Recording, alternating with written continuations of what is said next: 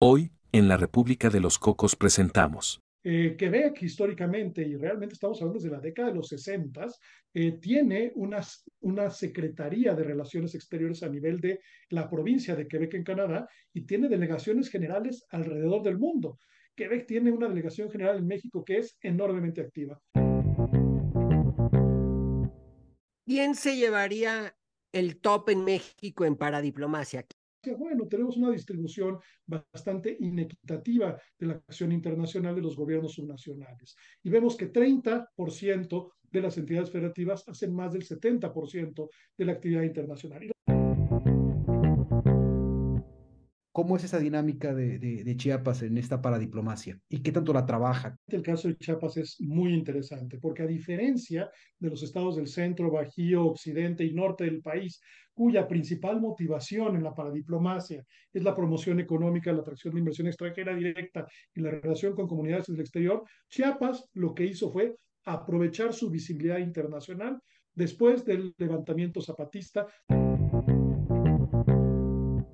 Y lo que vemos es que la Cancillería mexicana, la Secretaría de Relaciones Exteriores, invierte fundamentalmente el 50% de su presupuesto y de su personal a la atención de su relación con los Estados Unidos. La República de Cocos es una nación independiente ubicada entre Chunchistán y Aquinostán, cuyo cuerpo diplomático acreditado en México está integrado por Natán Wolf, el embajador, y Pedro Zurita, su cónsul en Monterrey. Juntos conversan semana a semana sobre las naciones del mundo aliadas a la República de Cocos, así como los temas de diplomacia que las unen o las llegan a separar. Los dejo en confianza con el H Cuerpo Diplomático.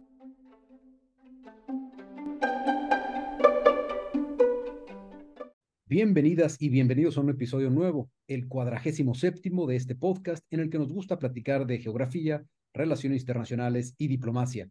Desde el Consulado Cocotero en Monterrey lo saluda Pedro Zurita y como siempre y cada semana me da muchísimo gusto presentar al embajador de la República de los Cocos en la Ciudad de México, don Natán Wolf. ¿Qué tal, querido cónsul? Como lo dice usted, en este podcast nos gusta hablar de diplomacia, pero nunca habíamos mencionado un concepto del gremio un poco más dominguero como la paradiplomacia. ¿Habían escuchado ustedes este término? Yo espero que ustedes sí, porque este cónsul cocotero jamás lo había escuchado, francamente. De hecho, creo que debemos de mejorar la academia diplomática para evitar estos desaguisados en los que yo he metido a la República de los Cocos últimamente.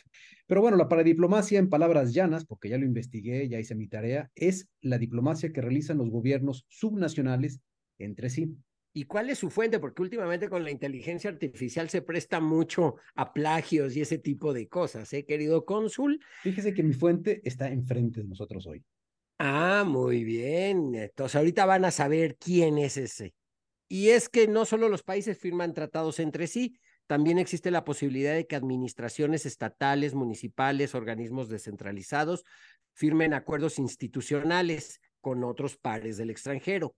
Y qué mejor que un experto investigador de este tema para revisarlo con más detalle conocerlo a profundidad y que el cónsul cocotero aprenda algo más el día de hoy junto con todos ustedes. Por eso, la verdad es que me siento muy contento de haber invitado y que haya aceptado la invitación el doctor Jorge Esquiabón, profesor de tiempo completo en el Departamento de Estudios Internacionales de la Universidad Iberoamericana, profesor investigador titular del CIDE en licencia, vicepresidente del Centro de Estudios sobre Política Exterior de México, miembro del Sistema Nacional de Investigadores Nivel 3, miembro no residente del Migration Policy Institute en Washington, doctor en Ciencia Política y Relaciones Internacionales, y la verdad que muchos, muchos, muchos más, etcétera, que nos llevaría todo un episodio a mencionar. De entrada, el otro día que tuve el gusto de ir a la presentación de uno de sus últimos libros, escuché que van más de 200 libros que escribe nuestro querido invitado del día de hoy. Yo a duras penas escribo 20 hojas y él ya lleva 200 libros, pero la idea creo ya quedó más o menos clara. Muy bienvenido, Jorge. Muchísimas gracias por la invitación, mi queridísimo embajador Wolf y mi queridísimo cónsul Zurita. Ojalá fueran 200 libros, han sido solamente 31 libros, ah. pero entre artículos, capítulos de libro y otro tipo de publicaciones, sí llego a las 200 publicaciones de carácter académico. Es un placer y un privilegio poder platicar con ustedes. Yo también te doy la bienvenida, muy contento, y yo debo reconocer que 200 páginas leídas no llego, así es que sean 231 lo que sean, impresionante. Pero bueno, antes de adelantarnos más, les recuerdo que pueden contactar a esta República de los Cocos en Twitter, arroba rep de los cocos. Al embajador eh, le pueden escribir y les va a contestar en arroba nwlust. Y a mí me pueden contactar en arroba mapoteca-mx. Y uno sabe cuando un cónsul sale sobrando, así que dejo al embajador para que platique las cosas más serias e importantes con nuestro invitado del día de hoy sobre la paradiplomacia. De repente yo me voy a meter, pero acá es diálogo de, de nivel, de altura. Pues yo apenas llego al 1.64, pero trataremos de ponerle un poco más de altura. Eh, querido Jorge, empecemos por el principio. ¿Cómo definiríamos la, la paradiplomacia? Lo hicieron perfectamente. La paradiplomacia son las relaciones internacionales de los gobiernos subnacionales. En el caso mexicano, los 32 estados de la República Mexicana, bueno, 31 más la Ciudad de México, los 2.450 y tantos municipios mexicanos y también a nivel de las ciudades mexicanas. Pero no solo ocurre en el caso de México. La paradiplomacia o relaciones internacionales de gobiernos subnacionales es un fenómeno que ocurre de manera creciente y con un crecimiento exponencial en el curso de los últimos 10, 20 años en todas las regiones del mundo. En la paradiplomacia incluirías también, por ejemplo, sector privado, sociedad civil siempre y cuando sea la contraparte de un gobierno subnacional, sí se considera parte de la paradiplomacia, pero la paradiplomacia per se la tienen que ejercer actores públicos, es decir, gobiernos subnacionales. Sí pueden tener contrapartes dentro del sector privado de otro país, como pueden ser, por ejemplo, universidades, centros de investigación o empresas. Muy bien. O sea, si por ejemplo, digamos, el estado de Yucatán decide tener un acuerdo eh, con eh, Transparencia Internacional, capítulo Francia. Eso sería un, eh, sería para diplomacia. Entonces, para diplomacia porque lo está haciendo un gobierno subnacional mexicano, en este caso Yucatán. Y realmente vemos una diversidad importante en los socios internacionales. Aproximadamente eh, la mitad de los socios internacionales son otros gobiernos subnacionales, pero también hay acuerdos interinstitucionales, primero antes que nada con organismos internacionales, particularmente dentro de la sombrilla de los órganos especializados. También la hay con espacios privados, como por ejemplo universidades, centros de investigación o empresas, y también lo vemos con organizaciones de la sociedad civil eh, y con organizaciones no gubernamentales eh, a nivel internacional. Por lo tanto, sí, la contraparte puede ser prácticamente quien sea. ¿Quién se llevaría el top en México en paradiplomacia? ¿Quiénes son esos actores más activos en, en paradiplomacia en nuestro país? Bueno, en ese país llamado México. Yo ya me mudé a la República de los Cocos. Sí, la República de Cocos todavía no hemos, llegamos al concepto de paradiplomacia. Apenas estamos abriendo este, enlaces diplomáticos. Bueno, primero la República de los Cocos debería de tomarse mucho más en serio el tema de la paradiplomacia por una simple y sencilla razón. Por ejemplo, si California fuera un país, sería hoy en día la cuarta economía del mundo, ya superando a Alemania y por lo tanto a 190 y tantos otros países. Por lo tanto, gobiernos subnacionales son crecientemente importantes a nivel internacional. Por ejemplo, el estado de Sao Paulo en Brasil, si fuera un país, su PIB es mayor que el de cualquier otro país de Centro y Sudamérica, incluyendo Argentina. Y, por ejemplo, el caso del estado de Nueva York es mayor el PIB del estado de Nueva York que el de 130 países del mundo. Por lo tanto, creo que la República de los Cocos debería tomarse más en serio esta relación con gobiernos subnacionales porque son crecientemente importantes y por lo tanto también la República de los Cocos debería de eh, ampliar en sus gobiernos subnacionales de los cocoteritos eh, justamente esta acción internacional.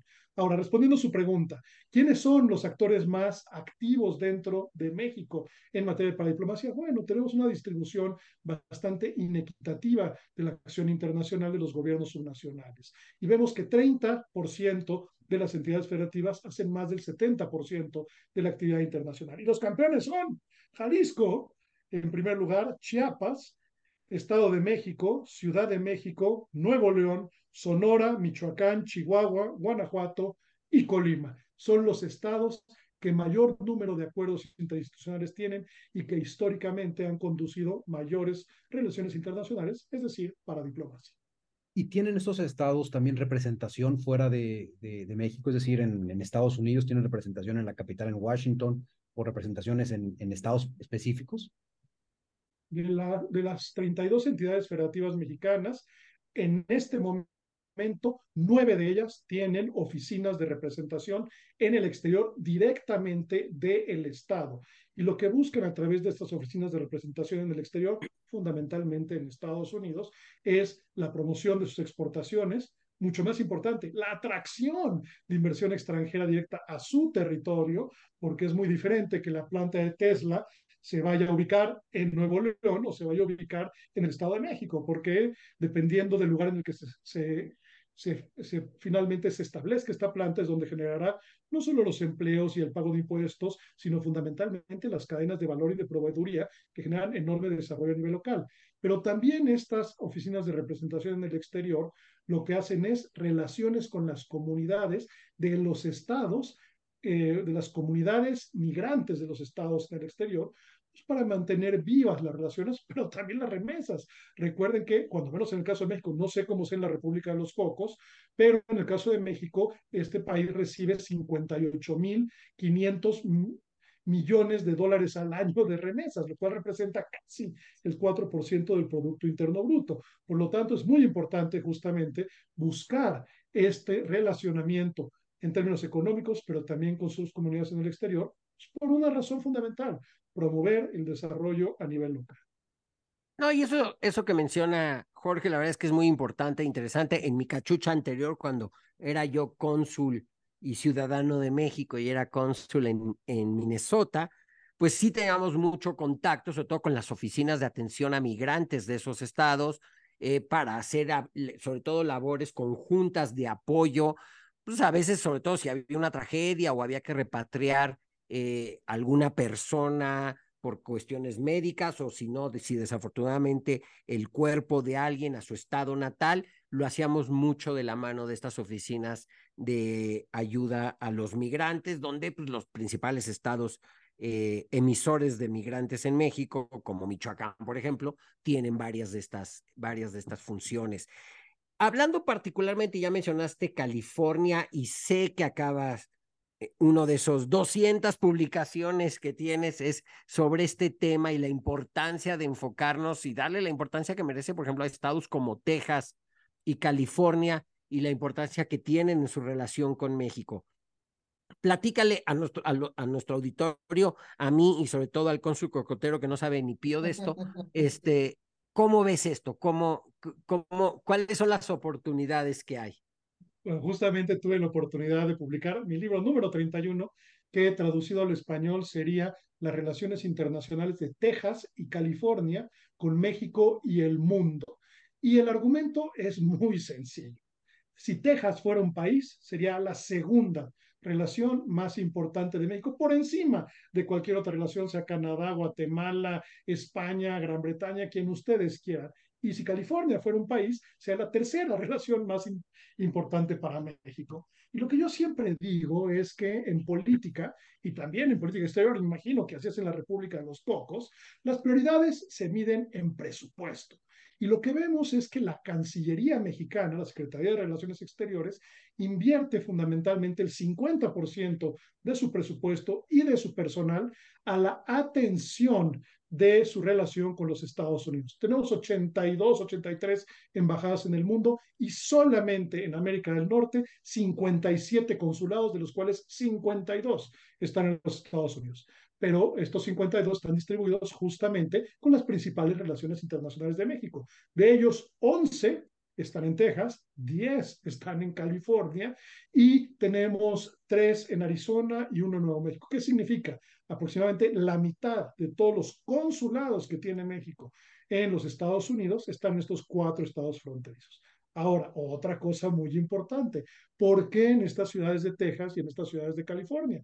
Porque a final de cuentas es ahí donde están los principales intereses de México en el exterior, no solo por el intercambio eh, comercial, no solo por las inversiones, sino porque las comunidades de mexicanos en el exterior, aproximadamente el 50% de ellos viven en tres entidades federativas de los Estados Unidos, que son justamente Texas, California y en este caso Illinois. Y por último, la segunda representación eh, de México en el exterior más grande y más importante no es la embajada en China, es el Consulado General de México en Los Ángeles, donde justamente es la segunda ciudad donde hay más mexicanos en todo el mundo, solamente después de la Ciudad de México. Por lo tanto, Texas y California son particularmente importantes para México, tanto en términos económicos, pero también en términos de la atención a nuestras comunidades en el exterior.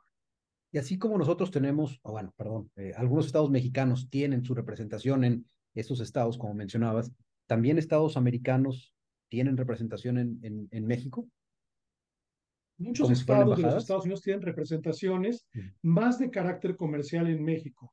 Donde sí tenemos representaciones o delegaciones generales, como se llaman, son de ciertos gobiernos subnacionales de países federales, como por ejemplo es el caso de Canadá.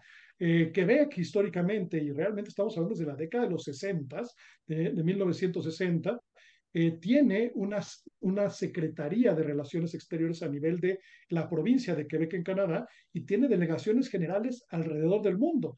Quebec tiene una delegación general en México que es enormemente activa.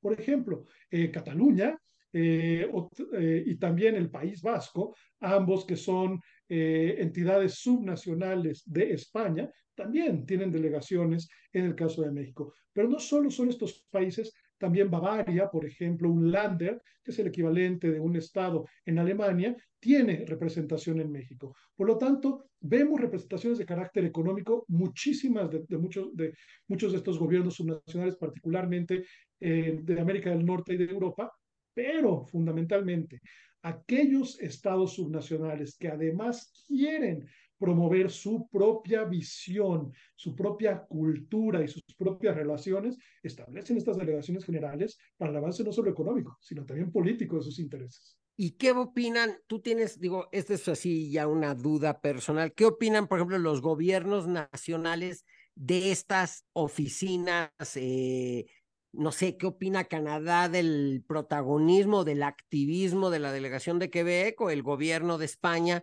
sobre las comunidades autónomas que tienen este tipo de representación. Y voy a contar una anécdota que pasó, no voy a decir exactamente quién, pero una de estas comunidades, el representante de unas comunidades autónomas en un evento que organizamos hace, no, hace poco, en un que estaba presente el embajador de España, se, no, se me acercó a reclamar que por qué estaba el embajador de España y no él. Este, pues porque hasta el día de hoy con quien tenemos relación diplomática es con el gobierno, con el Reino de España no con esta comunidad autónoma en particular, cuyo representante se molestó con la, con la persona que organizó el evento. Bueno, ha habido variación en el tiempo, tanto en el caso de España como en el caso de Canadá, Alemania, o aún en el propio caso mexicano, de cómo en los gobiernos centrales o federales eh, ven esta acción internacional de los gobiernos subnacionales. A ver, prácticamente yo te diría que ha evolucionado en el tiempo Déjame usar el caso mexicano, pero si quieres luego entramos a las especificidades del caso canadiense o del caso español. En el caso de México, antes del año 2000 se negaba rotundamente cualquier posibilidad de acción internacional de gobiernos subnacionales, aunque ya ocurría desde la década de 1980. Después, con el cambio de administración y en la administración del presidente Fox, empezaron a hablar de lo que llamaban ellos diplomacia federativa. Es decir, sí se permitía que los gobiernos subnacionales en sus áreas de facultad llevaran relaciones internacionales, ah, pero bajo la supervisión de la Secretaría de Relaciones Exteriores. Entonces, se buscaba controlar esta acción internacional. Después, cuando se dieron cuenta que no la podían controlar, se evolucionó a lo que yo denominaría la tolerancia, es decir, mientras tú no te metas en los temas que son facultad exclusiva del gobierno federal mexicano y de la Secretaría de Relaciones Exteriores, adelante conocer tu promoción económica, tu promoción comercial, tu atracción de inversiones y hasta tu relacionamiento con comunidades en el exterior. Y lo que vimos ya ah, en épocas más recientes fue pasar de esta tolerancia a la aceptación. E increíblemente en el curso de los últimos años Y yo creo que tuvo mucho que ver con que el último canciller mexicano eh, eh, fue jefe de gobierno de la Ciudad de México Marcelo Ebrard, y él hizo un esquema de internacionalización muy amplio en la Ciudad de México, se llegó hasta a promover la internacionalización de los gobiernos subnacionales mexicanos, al grado de crearse un manual dentro de la Cancillería mexicana, al cual invito a la República de los Cocos y también a cualquier interesado a que lo revise, que se llama el ABC de la internacionalización de las ciudades mexicanas. Es decir, ya se busca promoverlo porque se entiende que esto beneficia el desarrollo a nivel de las comunidades y lo que beneficia a los mexicanos, pues termina beneficiando a México. Yo sí me voy a echar un clavado a leer este documento, este manual, este ABC. Y no le haría nada mal, querido cónsul. no, yo sé, yo sé. A la hora de hacer las 100 planas de que los estados americanos son Brasil, Argentina, México, Guatemala, y que Texas, California, Nuevo México son los estados eh, de la Unión Americana o estados estadounidenses. Pero sí, bueno, adelante. Mira, de lo que decías, em, me, me, queda eh, esta sensación que la oportunidad de hacer estos acuerdos entre estas entidades subnacionales es a partir de naciones que tienen un esquema federativo. Eh, mencionas Brasil, mencionas México, mencionas Alemania, pues España con sus comunidades autónomas, pero qué tan factible es que eso se, suceda en otros lugares que no tienen este mismo esquema federal.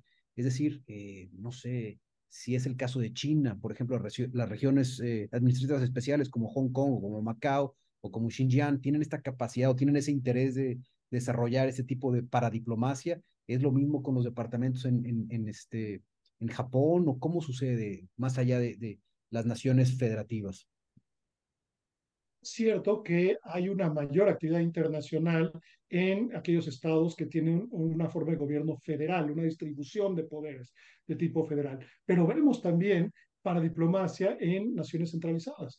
El ejemplo concreto más claro de una actividad amplia de regiones es justamente Francia, China, Chile, que son finalmente países centralizados. ¿Por qué? A ver, el caso francés es un caso muy claro porque las principales relaciones que tienen las regiones francesas es al interior de la propia Unión Europea, al grado de que han creado justamente una comisión de las regiones para facilitar el intercambio entre los gobiernos subnacionales europeos y, por lo tanto, promover la cooperación entre ellos. El caso de China es un caso interesantísimo. Las provincias chinas son enormemente activas en el ámbito internacional y lo que hacen normalmente es atraer a posibles inversionistas a China a que visitan varias de estas provincias para ver dónde se va a ubicar o cuando menos antes de que tuviéramos el nearshoring y esta competencia por la hegemonía entre Estados Unidos y China, dónde se iban a ubicar las empresas dentro de las diferentes eh, provincias chinas. Pero la realidad es que a diferencia del caso francés, donde son muy autónomas, en el caso chino, a final de cuentas, todas estaban relativamente controladas por el gobierno central chino. Entonces, ¿qué era lo que hacían? Pues finalmente lograban una mejor negociación para la atracción de la inversión extranjera directa en esta supuesta competencia entre gobiernos subnacionales. Y también lo que hacen muchas veces en China cuando van diferentes entidades federativas, en este caso mexicanas o estadounidenses allá, es poner a competir a los diferentes gobiernos subnacionales mexicanos, por ejemplo, para la atracción de inversión extranjera directa a China. Y lo que hacen son negociaciones paralelas y por lo tanto le sacan mucho mayor jugo a las concesiones que pueden hacer, en este caso, los gobiernos subnacionales mexicanos o estadounidenses para la, el asentamiento de inversión extranjera a China. Y eso China lo hace alrededor de todo el mundo. ¿Qué significa? Que China utiliza a sus provincias como un mecanismo de negociación internacional para mejores condiciones, pero todo finalmente está centralizado eh, por el gobierno central de la República Popular China. De hecho, a mí me tocó también en una cachucha anterior, ya hace más de una década, entonces ya no es, ya no es nada secreto. Eh, cuando el expresidente Calderón viajó a China, tuvimos todo un conflicto interno en México porque la marca de autos Geely de, China, sin que otro estado lo supiera, le había dicho a Guanajuato que quería poner una planta de varios millones de dólares ahí, pero le dijo lo mismo a San Luis Potosí y a Nuevo León. Y los, y los gobernadores de los tres estados querían ir como parte de la comitiva oficial del presidente Calderón a China, porque ya eran ellos la sede del, de la próxima inversión, cosa que valga decir, a la fecha, no se ha hecho. 14 años después, Gili nos sigue sin invertir en, en México, pero ahí era ya cuestión, según ellos, de minutos de que se iban a ir a sus estados. Oye, embajador, déjame decirte que hay un seguidor que, que constantemente se comunica con nosotros a, través de Twitter, que ya nos ha dicho que cada vez que dices, bueno, y aquí va una anécdota, dice, aquí viene buen chisme. Y ahorita te aventaste buen chisme. Esos son buenos. Esas anécdotas son, son, son muy buenas. A ver, una cosa que no estaba tan metida en esto, pero creo que tiene que ver mucho, y además sobre todo por la eh, crucial labor que ha hecho el doctor Schiavone en ello, es la MAYE esta Asociación Mexicana de Oficinas de Asuntos Internacionales de los Estados. ¿Qué nos puedes platicar de ello? ¿Cómo lo ves? Porque digo, creo, vienen a ser como las mini cancillerías estatales. No ya tanto como llamarlas mini cancillerías, pero sí, al interior de, si mal no recuerdo ahorita, 27 de las 32 entidades federativas mexicanas hay una oficina encargada de coordinar la paradiplomacia, es decir, las relaciones internacionales de estos gobiernos subnacionales. Y justamente estas oficinas de asuntos internacionales se reúnen en esta asociación que acabas de comentar, embajador, que es la AMAYE, la Asociación Mexicana de Oficinas de Asuntos Internacionales de los Estados. ¿Qué es lo que hacen ahí? Simplemente coordinarse, intercambiar información, también compartir aquellos proyectos que unos no se pueden aprovechar, compartir experiencias en poca y también servir como un mecanismo de diálogo y concertación entre ellos, pero también con la Secretaría de Relaciones Exteriores, quien a través de su Dirección General de Coordinación Política es la que atiende eh, las necesidades y los acompañamientos que requieren los gobiernos nacionales. A ver, ejemplo concreto un gobernador quiere ir al exterior, bueno, obviamente debe de pedir el acompañamiento y el apoyo de la Secretaría de Relaciones Exteriores y particularmente de la Embajada de México en ese país o del consulado en caso de ir a una ciudad específica de ese país, pues para ayudarle a armar la agenda, establecer los contactos correspondientes para avanzar los temas que sean de su interés. Por lo tanto, sí tiene que haber finalmente un trabajo conjunto entre la Cancillería los gobiernos estatales y justamente la MAIE es este mecanismo intermedio de diálogo, concertación y cooperación entre los propios gobiernos subnacionales y la propia Cancillería. Es decir, vamos a inscribir a la República de Cocos a que esté ahí en esa, en esa asociación. no, nosotros vamos por las Naciones Unidas, como que la MAIE. Tiene usted razón, embajador, siempre poniendo la vara más alta. A mí me llamó mucho la atención en alguna ocasión ver eh, una visita de, de algún ministro de Bangladesh eh, aquí en Nuevo León y, que, y sacaron la bandera de, de, Bangladesh y yo dije, ¿a qué poco aquí en Nuevo León hay bandera de Bangladesh?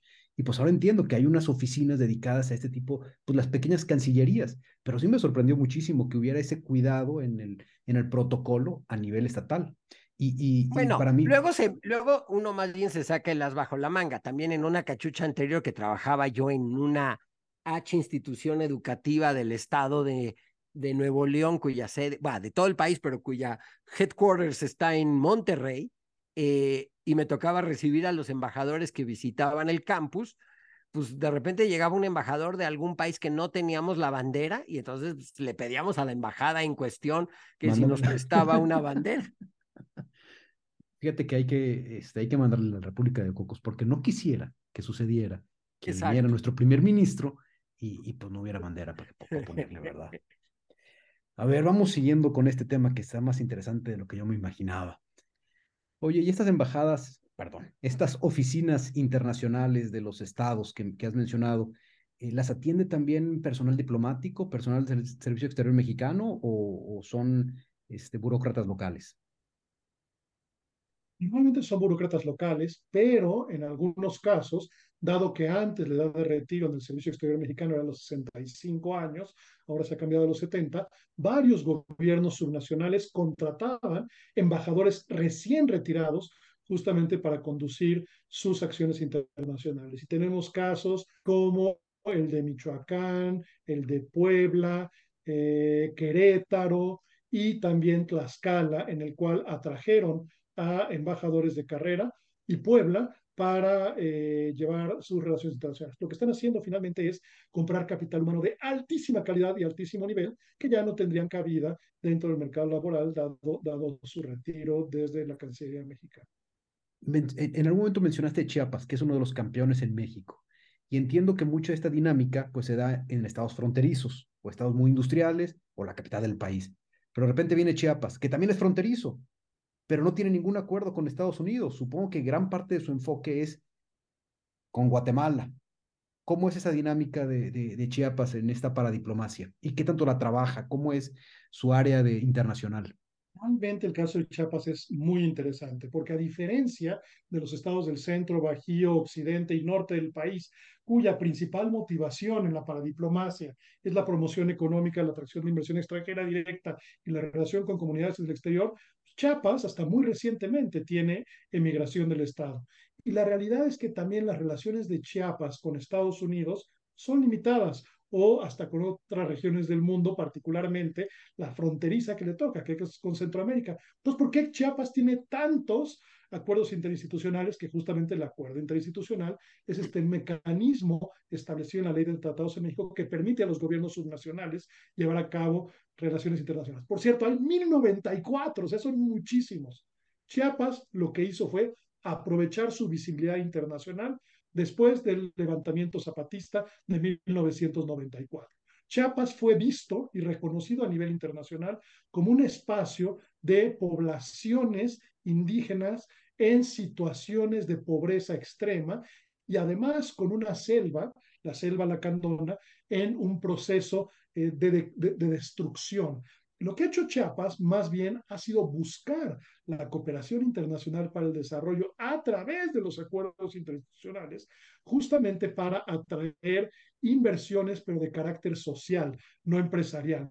Y lo que busca justamente es promover las mejoras de las comunidades originarias, de las comunidades indígenas, también muchísima cooperación en materia eh, ecológica para mantener a la selva, a la selva lacandona fundamentalmente, y también lo que ha buscado es lo que se denomina la cooperación internacional descentralizada, es decir, que otros gobiernos locales de otros países que hayan tenido problemáticas similares, por ejemplo, en temas de seguridad pública, en temas de profesionalización del gobierno del Estado, en temas de fortalecimiento de las capacidades del Estado de Chiapas, sean generosos a nivel internacional y provean esta cooperación. En pocas palabras, Chiapas aprovechó los reflectores y atrajo una cantidad gigantesca de cooperación internacional para el desarrollo, justamente buscando la promoción de eh, sus comunidades indígenas y también de temas medioambientales.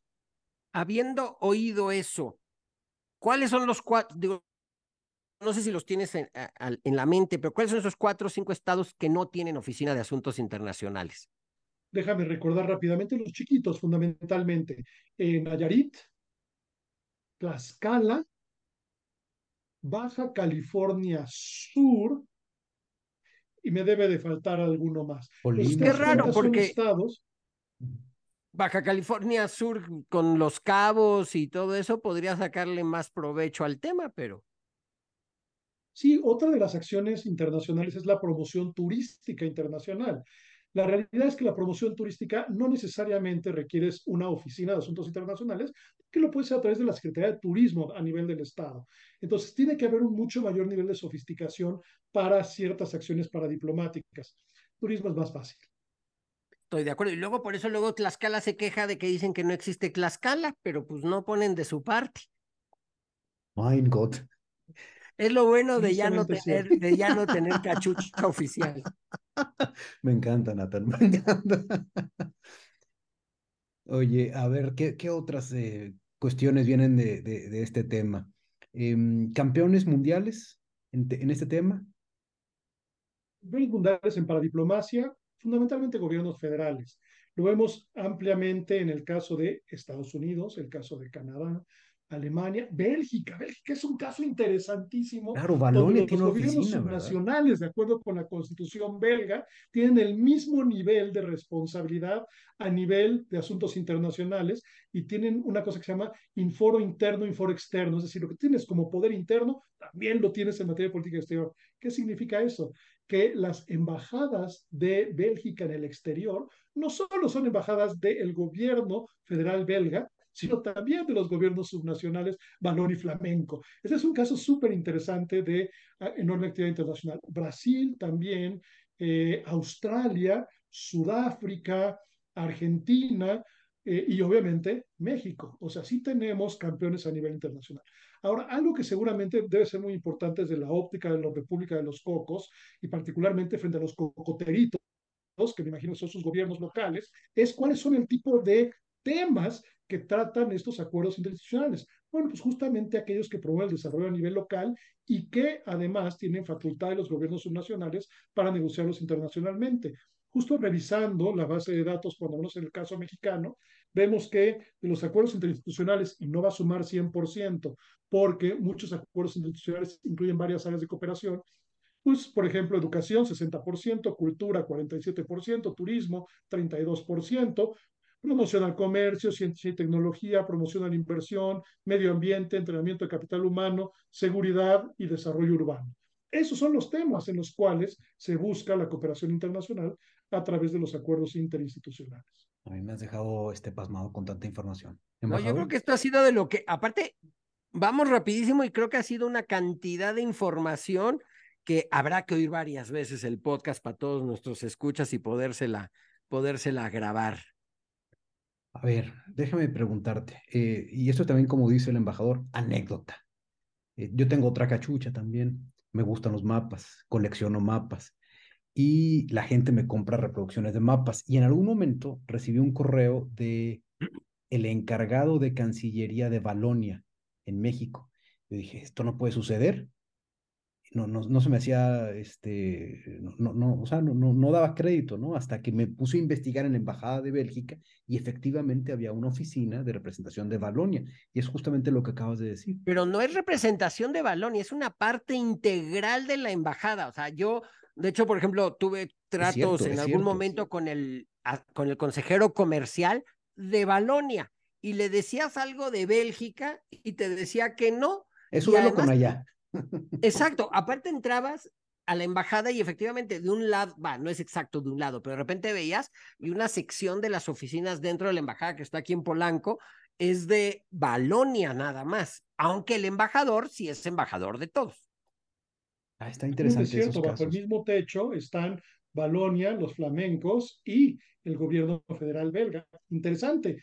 Una de las razones por las que se complica hoy en día firmar acuerdos globales con la Unión Europea es porque no solo requiere la ratificación del Parlamento Europeo, sino de los parlamentos nacionales de todos los Estados miembros y en algunos casos, como el caso de Bélgica, también de los parlamentos subnacionales.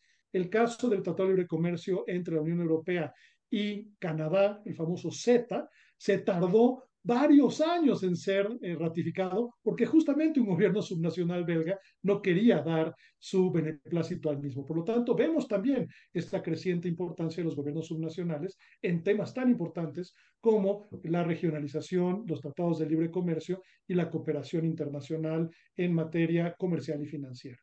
Y eso no sería un caso en, México, es decir, ningún Estado tiene esa capacidad de negociación para tratados, ¿verdad? No, esa es una facultad exclusiva del gobierno federal mexicano y supuestamente es en el Senado de la República Mexicana donde están representados los estados, el Senado es la representación territorial de los estados en México, donde tendrían la capacidad de incidir porque es el Senado mexicano quien tiene la facultad de ratificación de tratados internacionales del gobierno federal. La realidad es que los gobiernos subnacionales mexicanos ni siquiera a través de sus senadores ejercen ningún tipo de poder ni capacidad, ni en la negociación de tratados comerciales internacionales, ni en la ratificación de los mismos. Bueno, sí de manera indirecta, no de manera directa y formal. Lo mismo pasa en el estado, en el caso de la Unión Americana, o sea, los, o sea, por ejemplo, el representante de Texas en México no tiene carácter diplomático. pero, por ejemplo, el de Balonia en México sí tiene acreditación diplomática porque está acreditado como parte de la Embajada de Bélgica en México. A ver, ¿cuántos estados de la Unión Americana tienen representación en México? Ah, no ¿Sabemos? Siempre le encanta, le encanta al cónsul cocotero meter el pie después de que él demuestra que no sabe muchos de los temas, dice, ¿cómo me desquito? Esa pregunta, pero yo creo que el doctor sí va a saber. no sé exactamente cuántos de ellos, pero lo que sí te puedo decir es que 43 de los 50 estados de los Estados Unidos, México es su primer, segundo, tercer socio comercial. ¿Qué significa eso? Pues que no solo es una cuestión de eh, necesidad, sino de interés por parte de ellos de mantener representación más de carácter comercial, no tanto de carácter político, de estos gobiernos subnacionales en México. Ahora, interesante, Muchos de ellos no tienen representación permanente, pero sí aprovechan a la Embajada de los Estados Unidos, donde les prestan un espacio en caso de que quieran venir a llevar a cabo una negociación de carácter particular. Lo cual, por cierto, también ocurre en el caso de Canadá.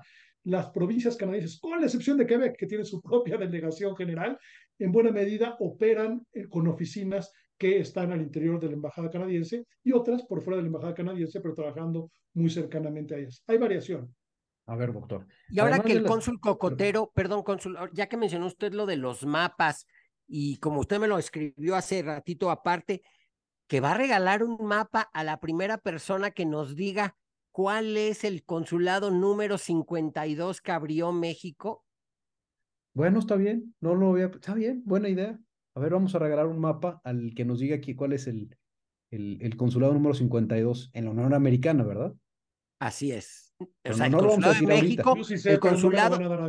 No. No, gobernación no nos lo permite. Nadie que esté directamente relacionado al programa. Pero es muy buena idea. Ahí está, ahí está. Va, va, un, va, va de regalo el que nos diga cuál es el, el quincuagésimo segundo consulado que México abrió en Estados Unidos. Yo no tengo la menor idea, pero para eso están ustedes, que van a, este, van a ser el, los jueces. A ver, vamos a hacer el resumen. Eh, a mí me gustan mucho los numeritos, a final de cuentas. Tenemos un número indeterminado de estados de la Unión Americana que tienen representación también en México. Tenemos a Quebec, tenemos a eh, Cataluña, con representación en México, el País Vasco, y dijiste Bavaria. ¿Alguna otra entidad subnacional que tenga representación también en México? que nos haya faltado mencionar? De manera oficial y política, no. Eh, pero tenemos finalmente las representaciones de carácter económico, como dijimos, por ejemplo, de, prácticamente todas las provincias canadienses. Entonces, eh, pero oficinas como tal dedicadas también a la promoción política, solamente las que acabas de mencionar. Tenemos mucho trabajo que hacer en la República de Cocos, mi estimado embajador. De entrada necesitamos más ciudadanos. Condición número uno. Sí, porque sin ciudadanos no hay cónsules, ¿verdad? Exacto y territorio también. Estamos ahí comprar un territorio. Bueno, pues este, yo estoy muy satisfecho con todo lo que he aprendido el día de hoy. No sé usted, embajador, qué, qué, qué se saca de la mano. No sé, algún comentario final de nuestro experto que nos quiera decir Algo que en lo que va a enfocarse nuestra audiencia. Y muy rápidamente una recomendación a la República de los Cocos. Venga. La paradiplomacia es perfectamente complementaria a la política exterior del Estado. Y a lo que me refiero es cuando van de manera paralela y trabajan conjuntamente para avanzar el desarrollo a nivel local y no hay competencia por facultades ni áreas de acción, es lo mejor que puede ocurrir. Por lo tanto, yo recomiendo amplísimamente que la paradiplomacia sea promovida, acompañada y apoyada desde los gobiernos centrales, en el caso de México Federal, en el caso de la República de los Cocos, sé que es una república centralizada, pero que deben ustedes apoyar ampliamente la internacionalización de sus gobiernos locales para generar bienestar, seguridad y desarrollo para los, los ciudadanos cocotorenses. Pues con esa bonita recomendación que nos da el doctor Schiavón, les debo decir que esto fue la República de los Cocos. Esperamos que hoy, como todas las semanas, hayamos cumplido nuestro objetivo de hacer de la geografía, de la diplomacia y de las relaciones internacionales temas más divertidos y entretenidos. Les recuerdo nuestras cuentas en Twitter, por aquel que quiera interactuar con nosotros de repente, arroba rep de los cocos, es la de esta república, arroba nwlust, es de nuestro embajador, y arroba mapoteca-mx de un servidor y acuérdense, mándenos a esas cuentas cuál es ese consulado quincuagésimo segundo que abrió México en Estados Unidos antes de que eh, nuestro cónsul cocotero se arrepienta de. Bueno, vamos a ponerle fecha. fecha. A ver, de aquí al. Pues en cuanto salga, en cuanto salga al aire el capítulo, el primero, que conteste. Órale, buena idea. Me parece muy buena. Además de agradecer mucho a todos ustedes quienes escuchan este podcast hiperñoño, también debemos agradecer a nuestro querido invitado, el doctor Jorge Esquiabón. Y de verdad, muchas gracias, Jorge. Fue una gozadera tenerte aquí. Ojalá todos los académicos internacionalistas fueran como tú. Aprenderíamos más y el cónsul cocotero sabría más. Si tienen oportunidad, esperamos sus comentarios aquí mismo al final del episodio en el campo que presenta Spotify o bien en las cuentas que mencionó nuestro cónsul. Si les gusta este podcast, suscríbanse por favor y compártalo con sus amigos megañoños, paradiplomáticos, que ya saben que Sonora y Arizona tienen una fuerte relación paradiplomática también. O con esa amiga supeñoñísima que ya sabía que el Quebec francés se hizo británico desde 1763 y que por ello es que hoy forma parte de Canadá. Mientras tanto, que tengan muy buena semana y nos escucharemos el próximo miércoles con un episodio dedicado a Laos. Hasta la próxima. Nathan Wolf fue diplomático de carrera por más de dos décadas. Fungió como embajador mexicano en Singapur concurrente en Brunei y Myanmar. También fue cónsul general en Minneapolis-St. Paul y tuvo diversas posiciones en Cancillería en Ciudad de México, Montevideo y Washington. Estudió mercadotecnia en el TEC de Monterrey y una especialidad en relaciones internacionales. Actualmente labora en el sector privado y hace este podcast como terapia semanal. Pedro Zurita es economista también por el TEC de Monterrey y la Universidad de Warwick en el Reino Unido. Pero nunca trabajó como economista. Por el contrario, se ha dedicado a viajar por el mundo con especial atención en los países más peculiares, como Somalilandia, Groenlandia, Mali, Corea del Norte o Samoa.